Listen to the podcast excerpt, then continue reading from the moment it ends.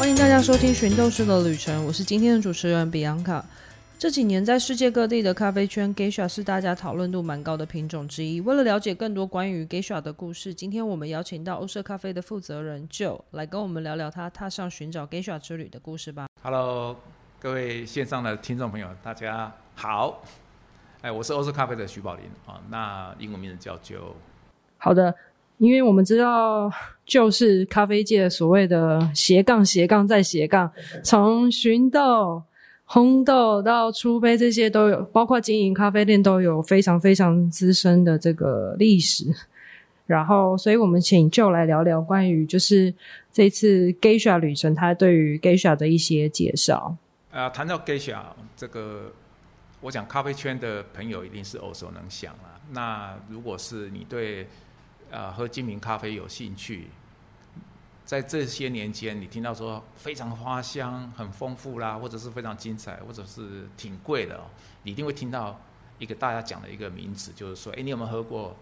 龟夏？那在台湾跟亚洲，还有人把它换成艺妓啊，它事实上是一个品种的名称。那这一个品种，它基本上啊，它面世哈、就是出现在我们世人前面，其实时间还挺短的，它其实才十六年而已。那以饮食的角度来讲啊，它算是一个 baby，可是为什么它在咖啡圈造成这么大的轰动哦？它其实是非常有有意思的，而且有一些蛮精彩的过程，其实值得是我们去了解的。比如说我在找豆子嘛，那写了一本书叫做《寻豆师》，所以大家会觉得说我的整个过程都是呃在找一些比较有趣的这个咖啡带到台湾来，让大家来有这个机会来一清方泽，然后喝它的一些精彩的味道。那我们在找咖啡的过程当中，哈，就是其实就跟上山找茶是一样的。你可能会想要去哪个啊啊山头啊哪个茶区，那一定有一个目标嘛。比如说我要找的是最贵的、精彩的比赛级的茶，或者是说我我我就可能就是呃还不错喝就可以了，但是要性价比要很高。其实我们出国去找豆子也也也有这一种想法。那 Geisha 它的它的发现哦，其实它并不是一个刻意栽培出来的，它是一个偶然的一个美丽的故事。就像说呃别的，我刚举例到茶的产业啦，像大家现在比较耳熟能详的，像比如说啊 wine，像红酒这个产业一样，他们当它变成成熟的时候，它会有几个很有趣的一个现象。如果你是周边有你是喝茶的高手，或者是你你有在品红酒，你一定会去探讨所谓的产区，探讨它的品种啊，探讨它的制成啊处理法，以及最重要的就是说，诶，它喝起来是什么样的滋味，就所谓的风味。那咖啡产业其实它还很年轻，咖啡产业真正进入，就是人类历史上，呃，变成一个重要的一个三大饮品之一。其实它不到一千年的历史，这个是我们可能是很意外。比如说像茶，我们华人上在讲，我们喝茶有五千年的历史了，啊，搞不好还不止。那酒也是一样，甚至于呃，啤酒都可以发现在在埃及的古历史上面都有制造啤酒的方法。可是你看，相对起来，其实咖啡是很是很年轻的，而且它它其实基本上也没有什么太精彩可言。所以，所以当时大家在喝咖啡的时候啊，在西方来讲，咖啡基本上就是一个必需品。啊，比如说他早上要喝喝一杯，然后提神啊，或者工作上需要，所以它是一个，并不是一个好像就是说，呃，可以闲情逸致来探讨它品质的东西。那一直到精品咖啡开始在盛行的时候，这也是最近这二三十年来的事情，咖啡才变成一个精致化，而且大家才突然发现说，其实咖啡原来这么精彩，它有那么多种品种，那么多种处理法，而且那么多精彩的风味，甚至于，哎，感觉上它也变贵了。那到底这样子，消费者他会有很多疑惑，比如说我喝这个贵的咖啡，呃，譬如说像我们今天的主题在讲 Geisha，啊、一杯竟然要八百块。有这个必要吗？或者是说这个东西它它是它 它真的是值得这个价钱吗？甚至于大家心里还在想说，我可能喝一杯，比如说像一杯三十块或三十五块的咖啡就可以了，我我只是要提升。所以消费者基本上他的选择性其实是比我们想象的多元。那它带来的呃饮用的这个满足度，其实说真的也不太一样。那客观的来讲，就是说。虽然说咖啡产业不到一千年，可是这啊二三十年来，所谓的精品咖啡的变化，一直到啊第二波进入到第三波，甚至还有人提说第三波其实已经很成熟了，是不是进入下一个波段？这个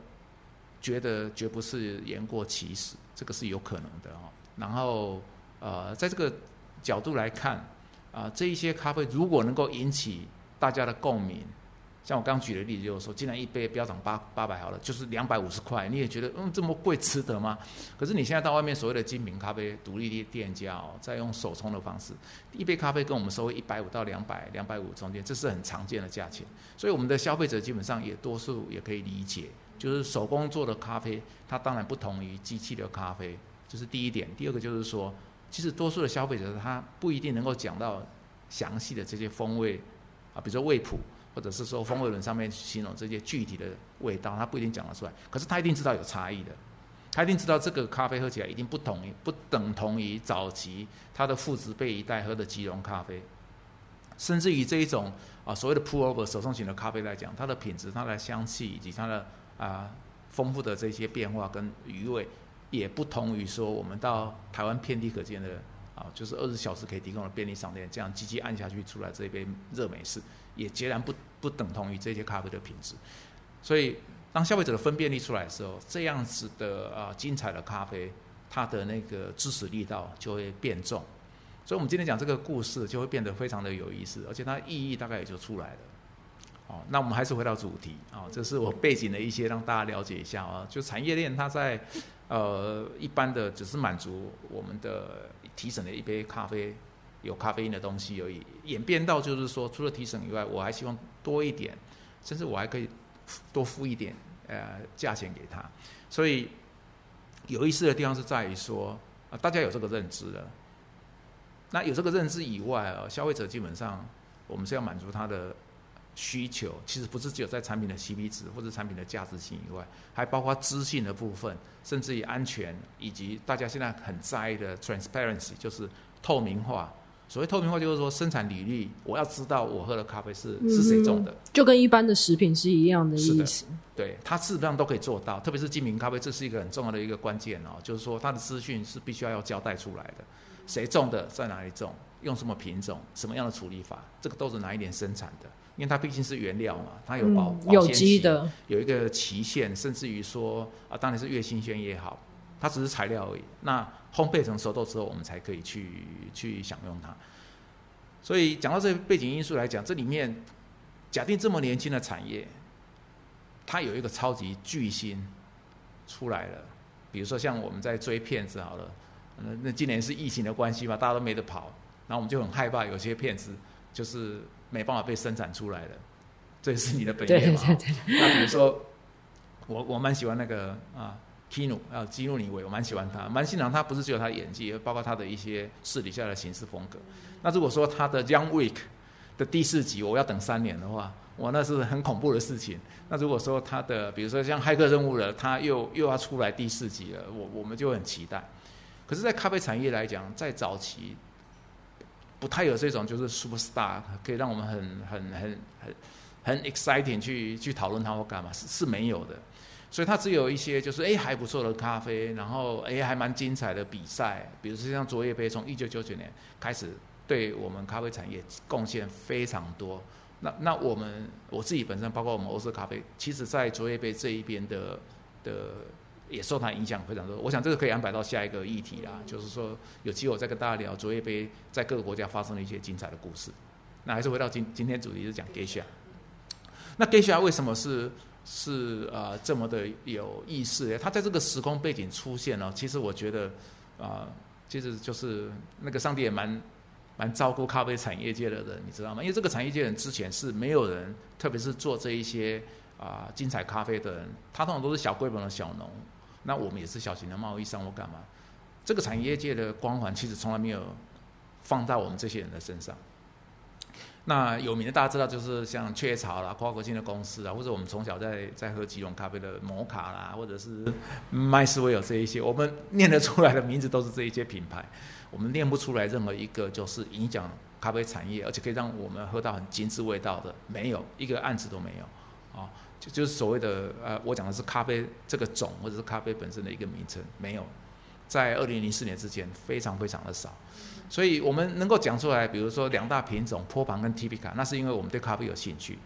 那你你能够说服你周边的朋友说坡旁 T P 卡多好喝吗？啊，它就是比较香啊，比较什么？你讲的东西只是让他觉得说有一点差异而已。可是当他在喝的时候，他可能感受性没有像你那么的明显，他可能要一段时间。哦，原来。可是我只是觉得这个比较酸而已啊，他讲不出这个变化。可是 Geisha 出现的时候，它是时空背景，还有它本身的特质，很容易让没有喝过咖啡的人马上就很震撼，因为它在研磨的时候，在冲煮的时候，它真的是满是生香，它的香气非常的奔放，甚至于有人开玩笑就是说，好像走进花园一样。然后它的那个水果的风味也很精彩，它不会只有单一的，就是 citrus。这种啊，柠檬、柑橘、酸而已，它可能还会带一点 stone fruit，像像 peach 桃子啊，甚至它会带一点比较很棒的像佛手柑的这种味道，它都会有。所以这是一个很难得，就是很多元跟很丰富的这些味道可以集中在一起的。它是偶然被发现的，但是这个偶然里面有它很重要的努力。原因就是说啊，Peterson 家族，这个就要介绍一下。他们基本上啊啊搬迁到巴拿马，到那个 Daniel 跟那个 Rachel 他们已经是算是第三代，因为是他祖父买下来的。那他祖父是一个很有名的银行家，然后啊，那他们就是买，因为当时呃这个地方为什么博卡特这么特别博卡特它是在巴拿马，它是属于地形比较高的地方啊。你到博卡特它就是一千两百公尺了。那巴拿马本身。靠近，你知道吗？它就是很热。那巴拿马 City 首都就在港口旁边，所以那个是非常酷热的地方。那一年到头都非常热。那这么热的时候，大家想要去避暑去哪里？就只能往山区走。所以他在往北的时候，这个省叫 Kiriki 啊，然后它的省会叫达维，它有一个小机场。所以很多有钱人啊，就是到这个地方去度假。然后你也知道，就是中美洲，像巴拿马跟美国关系。呃，也是根深蒂固嘛，所以当时在建造巴拿马运河的时候，就很多人留下来，很多白人的后代留下来，然后也很多人就是往往北走。这个地方基本上它是很有名的一个，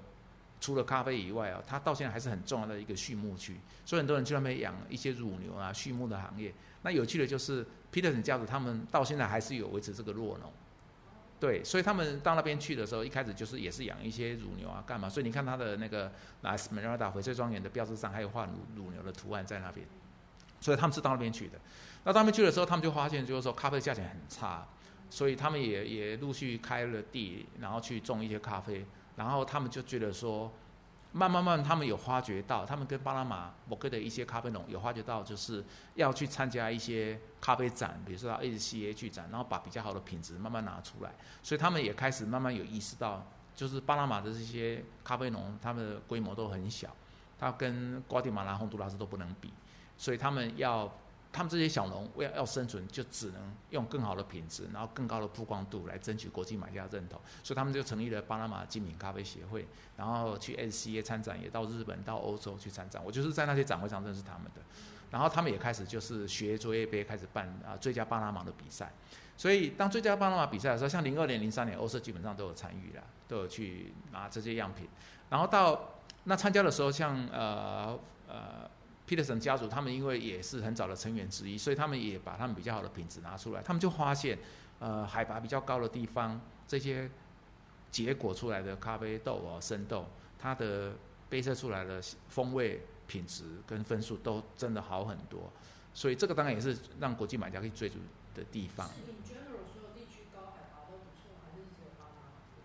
General。海拔海拔占咖啡的品质是一个很重要的一个，就是特化一个微型，就是那个风土条件的一个关键因素。对，那你如果说海拔不够高，你的纬度就要够高，或者是你相对温差要够，这三个条件是都必备的。对，所以它是一个很关键的哈，很关键的一个地理上的一个条件。然后。那他们就是去参赛啊，呃，开始组织比赛了，然后慢慢有国际买家去当他们国际评审，所以慢慢最最佳巴拿马这口碑就有一点慢慢打出来了。因为那时候最有名的，甚至到现在来讲还是卓越杯，因为它国家很多。那巴拿马毕竟呢，你是一个小国家而已，而且你的参赛的咖啡农也不是那么多，所以你只能靠独特的品质来取胜。那啊，Daniel 跟那个啊 Rachel 他们在选他们要参赛的样品的时候，他们用的方式是这样子的，就是说他们从他们的 h o l a m i o 这个庄园里面，他们收了一些咖啡果，因为收的期间不会都一样，所以他们在收成的时候，Daniel 就想说啊，他一定要知道这一块在收的时候出来的味道是什么。所以他才知道说，哎，他有潜力，或者是他是非常具有啊，就是得奖的可能性，或者是他有哪些地方要改善。所以他是采用批次采收跟批次杯测的方式，这个是一个很重要的观念。那这个观念影响他们家族很深，然后也有很多卡梅隆最近都是这几年都是用这个方式来来区隔，就是他们最精彩的批次跟还不错的批次跟就是一般的普通批次而已。那这个要怎么做嘞？这基本上是看咖啡果实成熟收下来。当你比如说这个礼拜我刚好这一区最红嘛，啊这一区的果实都红了，你再不收它就过手就烂掉了。所以这时候我要收它，所以我收它的时候，我是不是采收下来？可是果实事实上它是一个不能断的一个处理过程。什么叫不能断？它是新鲜的水水果啊，就像水果在树上一样，你把它采下来了，它就开始变化了。对不对？里面它是最熟的时候，表示说它是在一个成熟阶段。你一采下来的时候，它的果里面的那个呃糖的含量啊，甚至果水果量的一些果子跟空气接触了，这都变化都会开始。我们一般现在都比较知道说，这个时候就会开始产生一些发酵作用，因为有糖有氧会有空气嘛，所以就表示说它果实在慢慢被被改变。那我们要的咖啡生豆是里面的种子，你要把它晒到一定的干燥度，所以果实采收下来的时候，你一一系列的我们称之为 post 哈哈啊 post process 就是后处理的阶段，其实已经开始了。所以这时候他们就是只要我这一区采收下成熟的果实，我在这一区这一区的这几天采收，比如说这两天采下来，我就把它当做一个独立批次。你知道这个工作是很繁杂的，所以它可能在这一个区块里面可能只有一两英亩，它可能就就会分到七八个不同的批次。所以它是用批次去分别。那他是在做杯测，那他们一直都这么做。所以，像他在二零一四年那一场的那个巴拿马论坛上啊，那个 Daniel 他就讲老实话，他就说我们一直到现在每一个批次我们至少杯测六次。这个讲到一个很有趣的事情，这一批咖啡农，巴拿马的咖啡农是很早就开始杯测自己豆子的。我发现只要咖啡农会杯测自己豆子，他们的水准跟品质都进步的非常快。我在世界很多国家都看到这个例子，一直成功的被复制。所以有时候我们会问咖啡农，就是说你喝不喝自己的咖啡？当他不喝的时候，我们就很意外。那谁来帮他们喝？谁来检视他们的品质？像非洲现在是很难的。非洲基本上，非洲的交易模式基本上，所有的果农大概还是出售水果而已啊，就出出售新鲜的果实，他能够自己晒干就不错了。比如说像伊索比亚今年卓越杯的冠军，他喝到自己的咖啡也是后面他才开始学习的啊。他一开始也不知道啊，他只知道说他的果实晒干处理掉是买家跟他跟他称赞你品质不错而已，是人家跟他讲他品质很好的。巴拿马的果农不一样。他们在没有拿出去比赛的时候，他们自己已经知道哪些批次是属于好品质的，所以就造成巴拿马的水准很高的原因，也是在于说这一群就是啊 producers，他们本身的经验跟专业能力是非常高超的，不是就在栽种而已，包括 copy 的能力都非常好。所以当零四年的时候，他把这些批次采收下来的时候，他就发现有一批的味道不一样。这个故事 Danny 有跟我讲，我们我们来欧洲也讲了。一次在台北世贸也讲，我们大概一直在聊这个话题，聊超过四次。然后每次所有人都问他说哪里不一样，他几乎已经倒背如流。他说你就发现他第一个特征就是花花香很特别。他说有花香的咖啡在他的庄园里面有，但这一批是特别明显。它不是只有那个 citrus 的味道，它还有像那个 peach 的香气。他有他老爸也很喜欢补一句话啊。因为他老爸也跟着喝，他说这不干嘛？第一次喝到有佛手柑的香气在里面，所以这几个味道起来，让这批咖啡非常特别。然后他们，呃，这几个很精彩味道的特别点，让他们第一个第一个感受到的压力是，它太精彩了，它不像巴拿马的咖啡。他们姐弟两个都承认，那我们到底该不该放这么精彩咖啡放在去参加比赛？会不会会不会评审觉得很突兀？会不会吓到评审？他们有点犹豫。就是觉得它很特别，但是不知道大家能不能接受。对，不知道大家能不能接受。虽然它味道很精彩，他们知道这是好货，可是不晓得大家会不会觉得说这是，这这这真的是你们种的吗？这大家一定会想嘛。这第一个问题嘛。第二个问题就是说，哎，他们可以接受吗？因为毕竟这是比赛嘛，所以他们觉得，可是太精彩了，不放出去可惜，他们还是决定放出去了。所以他们放出去之前，他们已经做好功课了。他回头过去看，是在后拉米有哪一个区块找出来，后来看到他那个树，还有它果实，跟别的树都不一样，所以他们很确定，他们找到一个很特殊的东西。这个特殊的东西跟它周边的果树不太一样，就是这一小批跟周边的不太一样。当初他们种的时候也不知道吗？他们种的时候基本上，因为种的时候是啊，但那边到底怎么发生的也不知道，因为他已经长大成人了嘛。开始结果就采收下来，而且采收状况也还不错啊，所以也就是说，他当时在种的时候是一个偶然，所以不不是刻意为之的，刻意为之他们早就知道那个皮质不一样，所以他们不知道，答案就是真的不知道这个东西，这个家伙是这么厉害。以前应该有，但是那一年就是在那个，我觉得有两个可能，第一个可能就是说，那个批次成熟的时候采下来，它的特征特别明显。风味的特征跟外形的特征，你一定是他们测咖啡跟我们是一模一样，都是用盲测。所以他测到这个批次非常好的时候，他回头过去看他的豆子，发现豆型不太一样，再回去庄园看到在哪里树也不太一样，叶子也不太一样，长相蛮像圣诞树的也不太一样，所以确认说这一批家伙是这些长相生出来的小孩，对，而不是说我知道他生出来小孩就是会很聪明优秀，会很会很。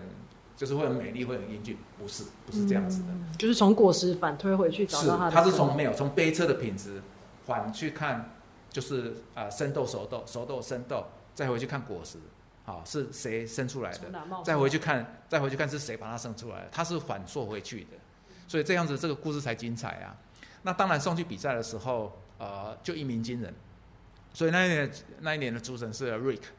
Rick r i n h a 我跟他也是蛮熟的朋友，因为我去巴拿马的时候，他那几年还是去当评审。后来因为他当 SCA 的执行长越来越忙了，后来他就没有去了。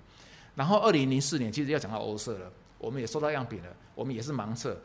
我记得那那款豆子在我们欧欧色旧店二月二十号的时候，我们在杯测的时候，在我们有邀请，比如说阿姐，还有邀请几个职工，其中有一个职工就喊出来说：“怎么那么像伊索比亚的耶加雪夫？”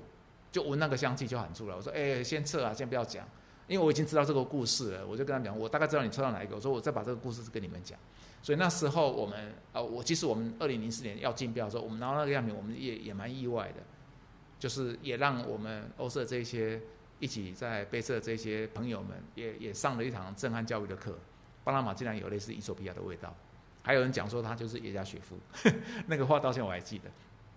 那当然他也破纪录了。那时候的竞标都常常是两块三块而已啊，他就破纪录标到二十块啊，然后也因为他出现了，所以到二零零五年的时候，他当然又会再拿出来比嘛。我记得二零零五年、二零零六很精彩，甚至于就是美国人那时候还喜欢竞标，现在基本上都放弃了，因为现在亚洲人出的价钱更高，所以那时候他们还组了联盟。就就是要把这些很精彩的豆子留下来，那也让啊 Peterson 家族他们后面决定自己出来做啊翡翠庄园自己的竞标，所以他们有独立竞标，一直到现在啊，都都还蛮成功的。